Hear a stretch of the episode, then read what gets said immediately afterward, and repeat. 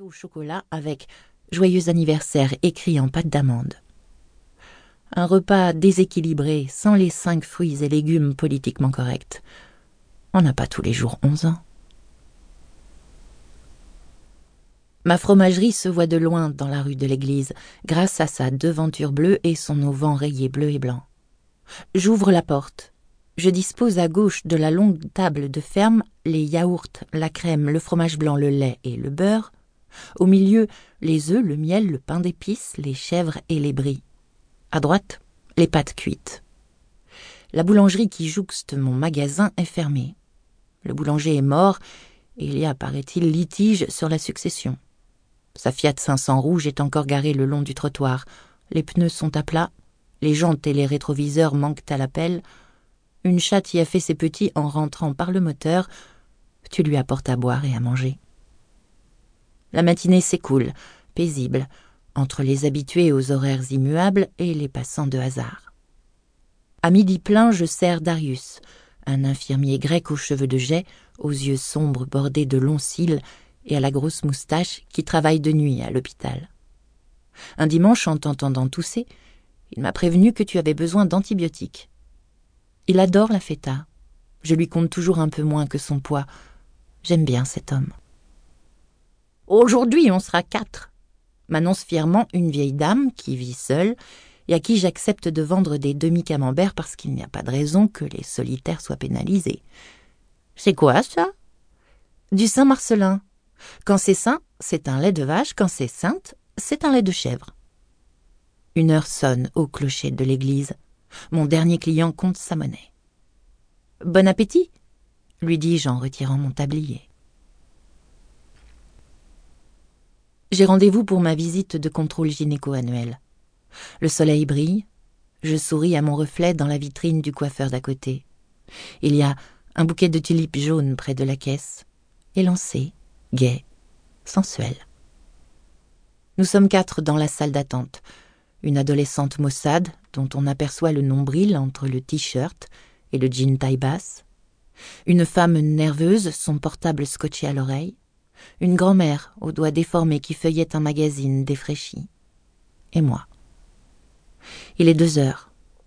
Il y a onze ans, à la même heure, tu venais au monde à Lyon, sans père blême et affolé, sans grands-parents inquiets, sans personne. Je n'avais prévenu personne. L'obstétricien, un colosse barbu avec une tête de loup de mer, m'a dit Je vous présente votre fille. Et j'ai tendu les bras.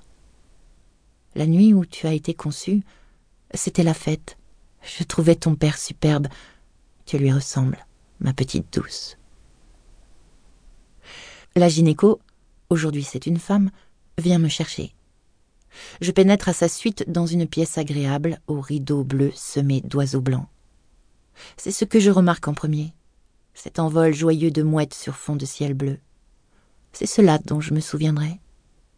La gynéco a un beau mari aux cheveux poivre et sel et un labrador beige qui sourit sur une photo au mur au-dessus de la table à étrier. Elle m'invite à m'asseoir en face d'elle.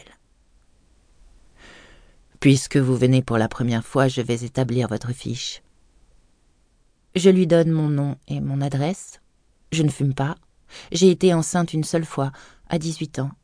Je n'utilise aucun moyen de contraception puisque je n'ai pas d'homme dans ma vie. Rien à signaler. Je me porte comme un charme. Je suis en pleine forme. Le contraire serait malheureux à mon âge. Elle entre ses données dans son ordinateur, puis relève la tête. Elle a un visage décidé, franc, qui contredit son allure svelte, presque frêle. Je lui donne la soixantaine.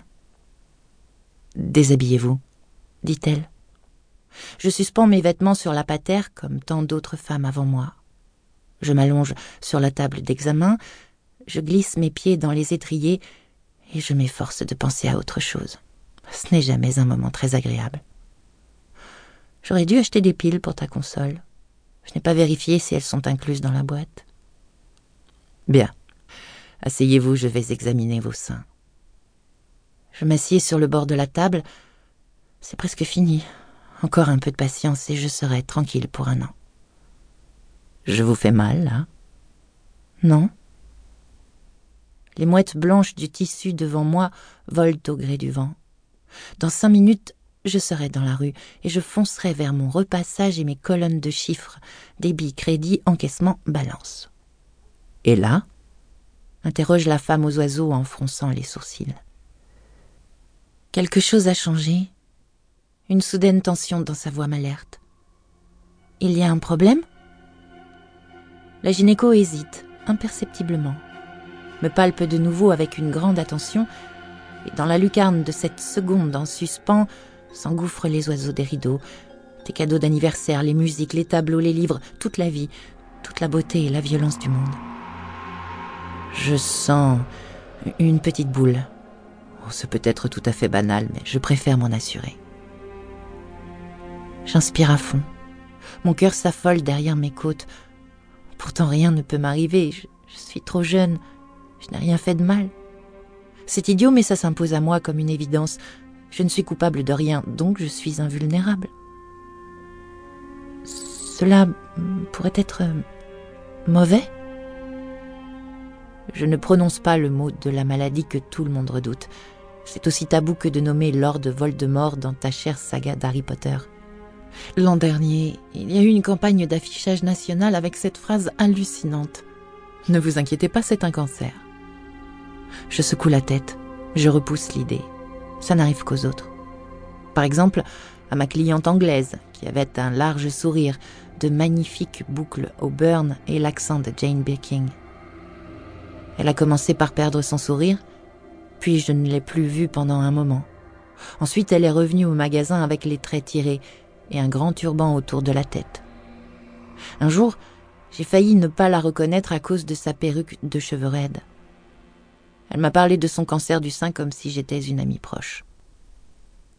Je vais vous prescrire une mammographie et une biopsie sous échographie, précise la gynéco. Vous pouvez vous rhabiller, ne prenez pas froid. Les bras instinctivement croisés sur la poitrine, je frissonne. Il fait chaud dans le cabinet de consultation. Mais la gynéco sait que ces mots ont ouvert une brèche par laquelle s'est engouffrée la froidure qu'intérieurement je suis transi. Je palpe tous les jours des seins, et parfois des grosseurs.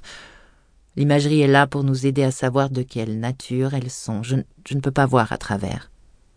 Poursuit-elle en me regardant droit dans les yeux. Elle a prononcé les derniers mots avec une sorte de douceur, je ne peux pas voir à travers. Comme si elle regrettait de ne pas posséder le regard infrarouge des super-héros de bande dessinée. L'imagerie est là pour nous aider. Je ne connaissais pas ce terme. Pour moi, jusqu'ici, il n'était lié qu'aux albums pour enfants que tu feuilletais il n'y a pas si longtemps. Caroline à la ferme, Dora l'exploratrice. J'essaie de crâner, mais je n'emmène pas large. Pas moi, pas nous, pas ça pas la malédiction des dix ans dans notre famille. Tu es encore si petite. Prenez rendez-vous rapidement et venez me voir directement après, dit la gynéco en me tendant l'ordonnance pour le radiologue.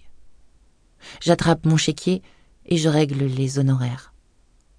La femme aux oiseaux ne sourit plus. Elle a une bizarre expression de gravité, comme si je venais de passer un examen et de le rater. Dans la salle d'attente, il y a toujours la jeune ado, la quadra au portable, la vieille dame qui somnole, tête penchée, en ronflant doucement. Mais la paix s'est envolée comme les mouettes du ciel pur des rideaux. Dehors, je m'adosse au mur de l'immeuble, sonné. Depuis ta naissance, j'ai la gaieté contagieuse pour t'offrir l'enfance insouciante que toutes les petites filles devraient avoir. L'enfance qu'elles ont parfois quand elles sont nées du côté de la planète où il n'y a pas de guerre, où les enfants se réveillent le matin avec des yeux qui pétillent et une bouche qui rit. L'enfance que je n'ai pas eue, parce qu'un jour, Diane, ta tante, mon modèle, ma fabuleuse grande sœur, n'a plus voulu manger. On l'a hospitalisée en psychiatrie. Maman s'en est tellement voulu qu'elle a perdu les pédales et reculé dans le temps. Elle est redevenue une jeune fille, attendant que son amoureux vienne l'emmener au bal. Elle nous a effacés de sa vie pour moins souffrir, j'imagine. Papa n'a pas supporté. Il nous a carrément quittés sous prétexte de nous aimer trop. Diane faisait de fréquents séjours à l'hôpital,